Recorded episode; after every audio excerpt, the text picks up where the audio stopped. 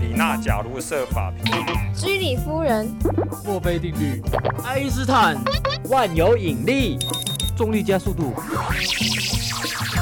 玩科学，玩科学，科学？可以用玩的吗？科学好好玩，科学好好玩，科学好好玩，科学大玩家。本节目由科技部与世新电台教育电台共同制播。科学大玩家。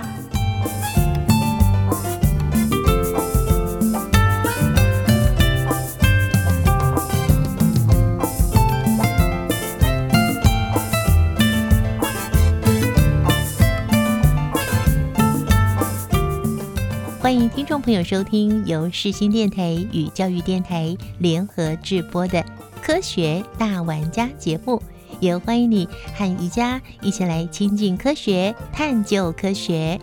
相信这段时间呢，大家有一点人心惶惶的哈，因为华航机师群聚感染的问题，再加上一个喜欢跳舞的阿贝接触了一百多个人，这让大家稍微有一些小紧张了。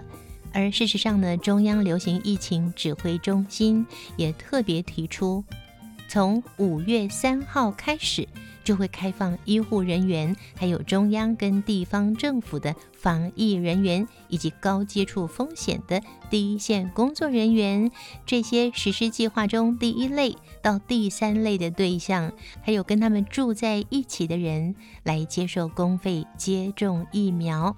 那其他的医事机构呢，包括药局、捐血机构、病理机构，还有医事检验所等等，之前没有纳入第一类接种对象的所有非医事人员，因为也属于高感染风险者，所以也和同住者一并纳入公费的开放对象了。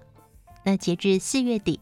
指挥中心已经配送了十一万五千四百剂的 A Z 疫苗到各地的卫生局跟一百七十五家的合约院所，希望在五月中旬之前呢，全台湾至少可以再增加一百九十五个地方的接种点。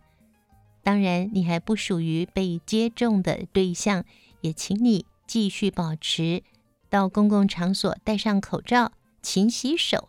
还有透过充足的睡眠、足够的运动、均衡的营养，提升自己的免疫力哦。好，那今天科学大玩家要带来什么样的主题呢？我们先进入第一个单元喽。今天玩什么？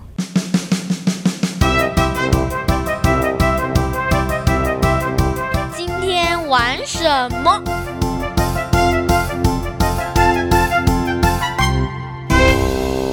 可以在太阳下山后带来光明，那可以煮饭、洗衣服，冰箱可以保存低温储藏食物，工厂需要它才能启动机器生产。应该就是可能地震啊，或者是打雷啊，然后把那个电线跟打坏啦之类的吧。地震，比如说海啸，就是有一些自然灾害的时候吧，比方说台风啊，或者是。土石流之类的，像台风啊，然后或者是保险丝烧断，就是路边的保险丝烧断，就可能会发生停电之类的状况吧。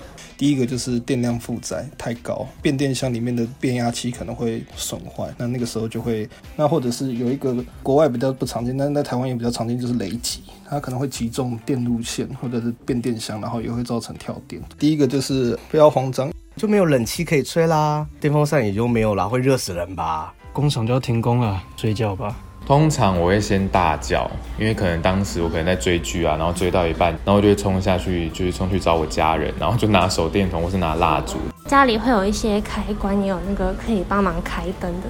第一时间就是拿手机那个手电筒了吧，然后去找家里的电箱。一般就会去找备用的电源嘛，就是不太需要插电的那种。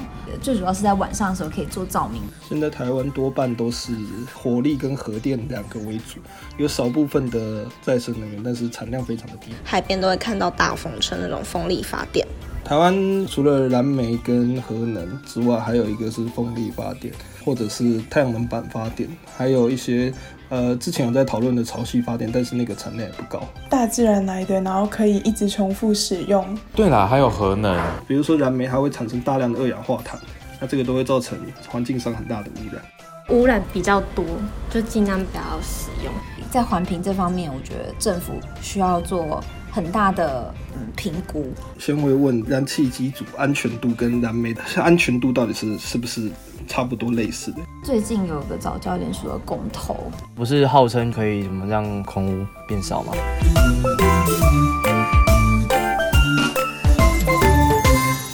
相信朋友们在刚才的第一个单元中听到这么多朋友的声音之后，很快就能够联想到我们今天要探究的主题喽。这个呢，跟你我都息息相关，每天都离不开它。公布答案喽！今天科学大玩家节目要探讨的主题是燃气发电，稳定台湾的电力供应。我们在进行街头访问的时候呢，很多的朋友并不知道我们台湾目前的电力来源是什么，而大家呢是共同期待能够用电稳定，还有发电方式对环境友善，对人的身体没有伤害。就像最后一位提到真爱早教的公投，在三月三号通过安全门槛过后呢，再创新高，累计达到四十三万多份，非常有可能突破五十万大关。那在这早教公投即将要成案之前呢，经济部长王美花有特别强调哦，会尊重民众，但是呢，也表示如果通过了，将会出现一种电力的缺口。大概要多用五百万吨的煤炭来提高燃煤的发电量，是五百万吨的煤炭呢。到时候呢，就会造成空气污染。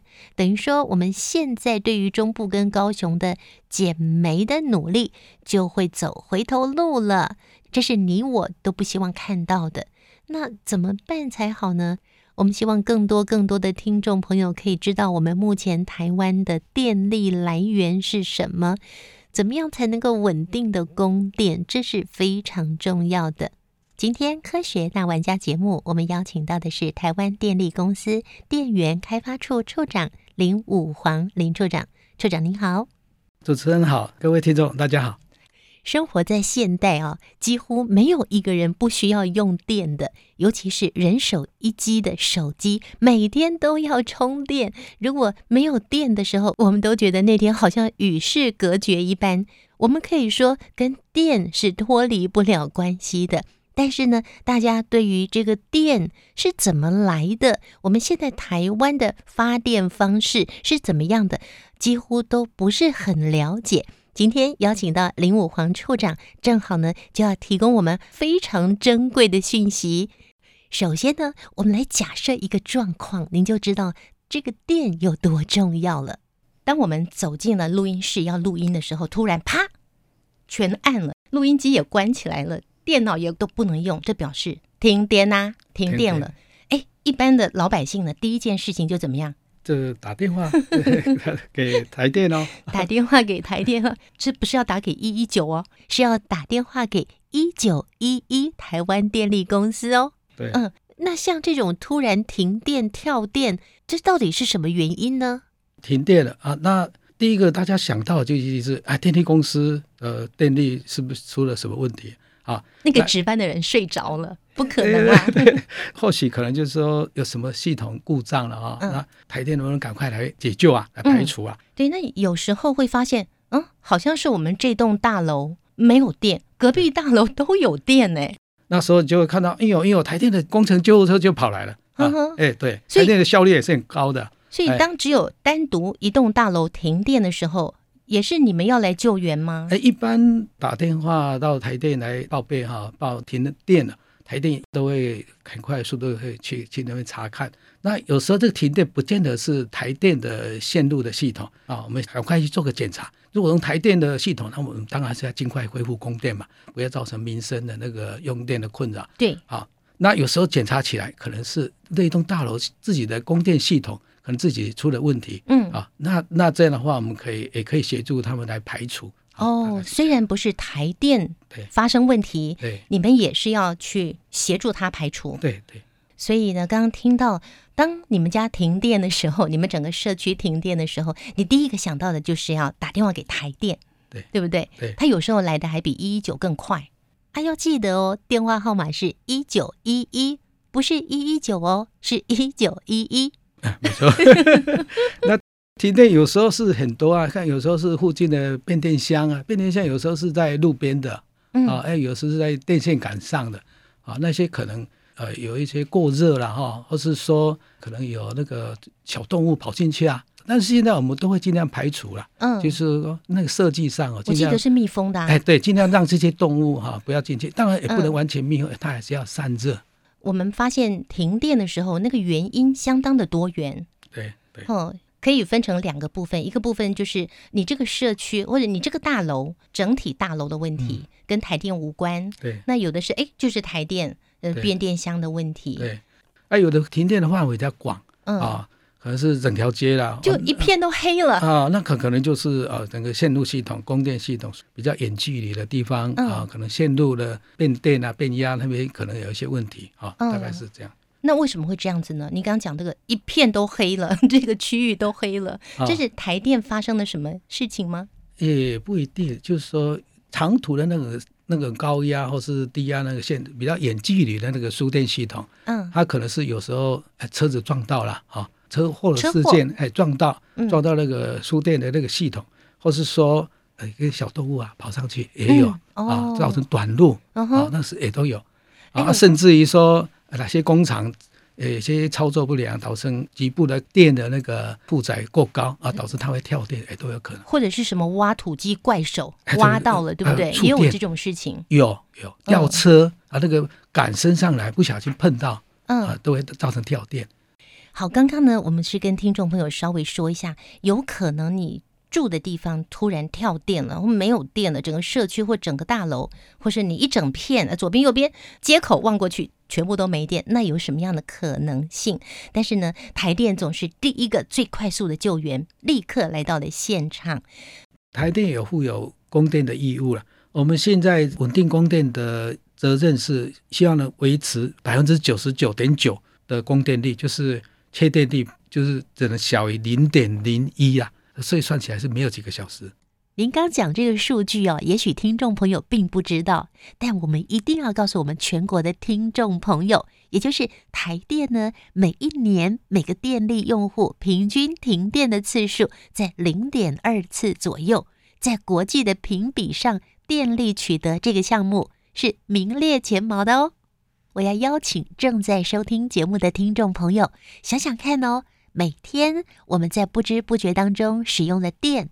只有在停电的时候，或者是收到电费单，哇，怎么这么多钱的时候，才会觉得电有多么的重要。而这么重要的民生必须，从哪儿来呢？我们请林处长告诉大家，目前台湾电力的主要来源有哪些？前一阵子也看到报纸在报道哈，做民调说很多人都不知道，很多人说，哎哎，现在台湾的主要电力来源是什么？嗯，有的人还说是核能啊。那事实上，我用一些数据哈，刚刚主持人也问到，我们用数据会说话嘛？我们用去年一百零九年整个台电系统的发电量啊，大概是两千三百八十九亿度，两千三百八十九亿度，哎，对，嗯这个这个数字啊，简单算一下，大概是一个人啊，台湾大概两千三百万人口，一个人大概用都可以用支配到一一万度啊，这个也平均分到一万度，应该没有那么多，因为大部分都被工厂拿去用了。对对对。对，我自己在家很省电哎、是是，因为我们我们是外销导向，我们很多嗯工厂啊，那这里面呢、燃气发电的占比就占了四十点八百分比哈、嗯那燃煤就占了三十六点四百分比，那嗯燃油啊，燃油比较少，大概你看得到是协和电厂，还有一些离岛的那些柴油机组哈，烧油嗯是一点三个百分比，啊，真的很少，很少啊。嗯呃，其实油也比较贵哈、嗯那核能发电啊，那现在因为要回合家嘛，现在对核一已经除役，那核能发电是占了十二点七个百分比。那再生能源目前是去年是五点八个百分比，那其他就是一些包括抽蓄，然后气电公司等等，大概是占了剩下的三个百分比。嗯，所以这里面就可以看得到，所以我们主要的发电来源已经是靠燃气发电了。这个数字我也跟各位报告一下，事实上，从一百零八年，燃气的发电的占比已经黄金交叉，大过燃煤发电。从一百零八年开始，燃气发电的占比就已经超过燃煤发电。我们刚刚看到这个燃气是百分之四十点八，是去年一百零九年。对，那燃煤是百分之三十六点四。那您刚刚讲到最后一个，就是再生能源五点八的最后一个是什么？是其他。其他的话，我们就说一些抽蓄的发电啊，还有气电共生啊，民间的那个气电共生厂啊的气电共生的发电。这个抽蓄跟气电共生，能不能也说明一下，让我们了解呢？气电共生就工厂可以发气，也可以发电。气是拿去推动它工厂的机器啊，去生产它的那个呃产品嘛哈。那它它有余热，还有温度，就把它回收回来去发电。它还可以用那个气，剩下的气没有用完的气，还可以发电。一般的工业区里面有很多这种气电共生的厂，是气电共生。对，另外一个抽蓄发电。抽蓄发电是台电公司的水利电厂哦，利用那个上下池，比如说大甲溪哈，台湾现在有抽蓄发电厂已经到两点六个 G 嘎哈，大概两千六百兆瓦。抽蓄发电厂就是说单独的话就是水放下来它可以发电，是一般的水利发电厂。那我如果说放下来的水下面又有一个水库的池子把它接起来，把它留起来，留起来水蓄起来，不要把它流走，那。以往啊是利用晚上哈比较多余的电，多余的电再利用多余的电力哈，再把它抽上去到上池留着，那白天接通的时候再来发电啊，这就抽蓄啊，就抽抽水了，吸吸到上面来，嗯啊，等于是一个未能把它转成动能，我们就说等于是储能的一种方式啊。哇！我一般我们水力发电的水一放下来发电，水是不是流走了？对对对对对对，嗯，所以但是它把它存起来，哎，存起来啊，利用。利用多余的电，你比如说一般以以往都是晚上离峰的时间，嗯，有多余的电力，我们再把它利用多余的电力把这个水抽上去，这样抬高它的水位，那水位放下来就有动能，动能就推动发电机来发电嘛，啊，这个抽蓄发电是。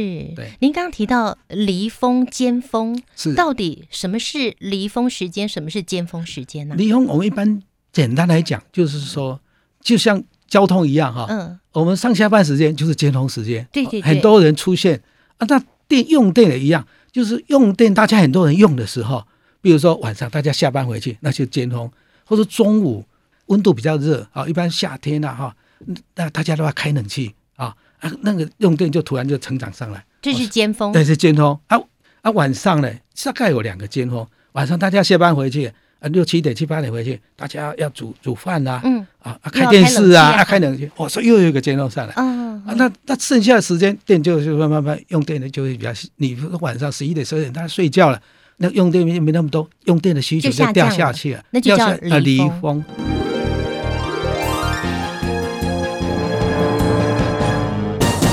好，刚刚您就跟我们讲了一百零九年的这些数据是。可是我们从这个数据里面，我们也很清楚的可以比较出来，燃气发电占了百分之四十点八，是是目前最高的，对，也是未来我们台湾要发展的方向。是像很多听众朋友都会很关注再生能源，是就是像太阳能发电呐、风力发电呐这个部分，西滨海岸。有很多，那叫风车吗？也是 电力风车，也是算风车啦。对对对，很漂亮，是我们拍照的景点。对，哎，感觉上好像我们台湾是不是未来也是要朝向这个再生能源来发展？未来哈，我们事实上刚刚主持人讲的很正确啊。事实上，我们未来我们政府啊，也是希望再生能源极大化啊。能能尽量开发那个再生能源的部分，我们就尽量开发。比如再生能源，刚刚主持人也提到的风机啊，风力发电，在那个滨海地区哈，尤其是西滨啊那个旁边哈，很多风车哈，一台一台很漂亮哈。这是路上的风电，风力发电。事实上，现在在风力机的发电里面呢，政府在大力推的是离岸风机的发电啊，离岸风机是在海上，在海上，哎，在海上的话，那个风力啊，它比较强，平均的风速会比较强。呃，依照那个国际上有一个山西 offshore 的一个公司的一个报道哈，台湾海峡是全世界二十个风场里面最好的十六个风场，十六个风场都是在台湾海峡。我好像有看到这篇报道，哎，对对对，所以我们现在离岸风机的发展就是政府大力推动的目标。嗯，好，所以那低压风机它一般它的风机的规模可以做的比陆上风机的规模还要大啊。比如说我们陆上风机现在大概平常看到都是一只大概两千 kilo 瓦，两千 kilo 瓦就是两个 mega，一个 kilo 瓦我也顺便介绍，一个 kilo 瓦一小时，一个 kilo 瓦就是一度啊，就是一度。要两千 kilo 瓦一台风机，